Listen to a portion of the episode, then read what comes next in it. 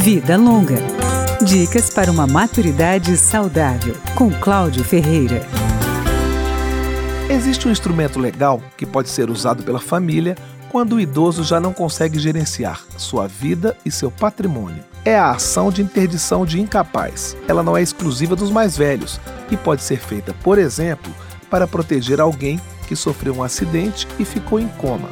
A interdição pode ser provisória ou definitiva. No caso dos idosos, ela pode beneficiar alguém que tem uma doença degenerativa. Mas atenção, ela não pode servir para retirar direito dos idosos. Quem alerta é a advogada Pérola Braga, especialista no assunto. Não é para um idoso que está lúcido, mas que está fazendo ou que está tomando decisões contrárias ao que a família imagina. Mas é um idoso que não está lúcido, que está tomando decisões sem possibilidade de tomá-las, ou seja, não tem mais capacidade para isso. A ação pode ser iniciada por um familiar ou um amigo. O idoso deve ser levado até um médico especializado, como um neurologista, um psiquiatra ou um geriatra. Esse médico vai atestar que o paciente não está mais lúcido. Só com esse laudo é possível entrar na justiça. Primeiro, o juiz vai designar um curador provisório. Depois, vai escolher outro médico de sua confiança para fazer uma perícia e confirmar o primeiro laudo.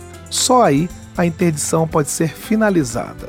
O curador escolhido pelo juiz não pode fazer o que quiser. Ele vai cuidar do idoso e de seu patrimônio, mas será fiscalizado pelo Ministério Público. As próprias instituições de longa permanência, conhecidas popularmente como asilos, só podem receber idosos que não estão mais lúcidos se eles estiverem interditados judicialmente. Sem a interdição, a instituição que acolhe o idoso incapaz pode ser acusada de cárcere privado. Mas se o idoso estiver lúcido e for para a instituição por sua própria vontade, aí não tem problema algum.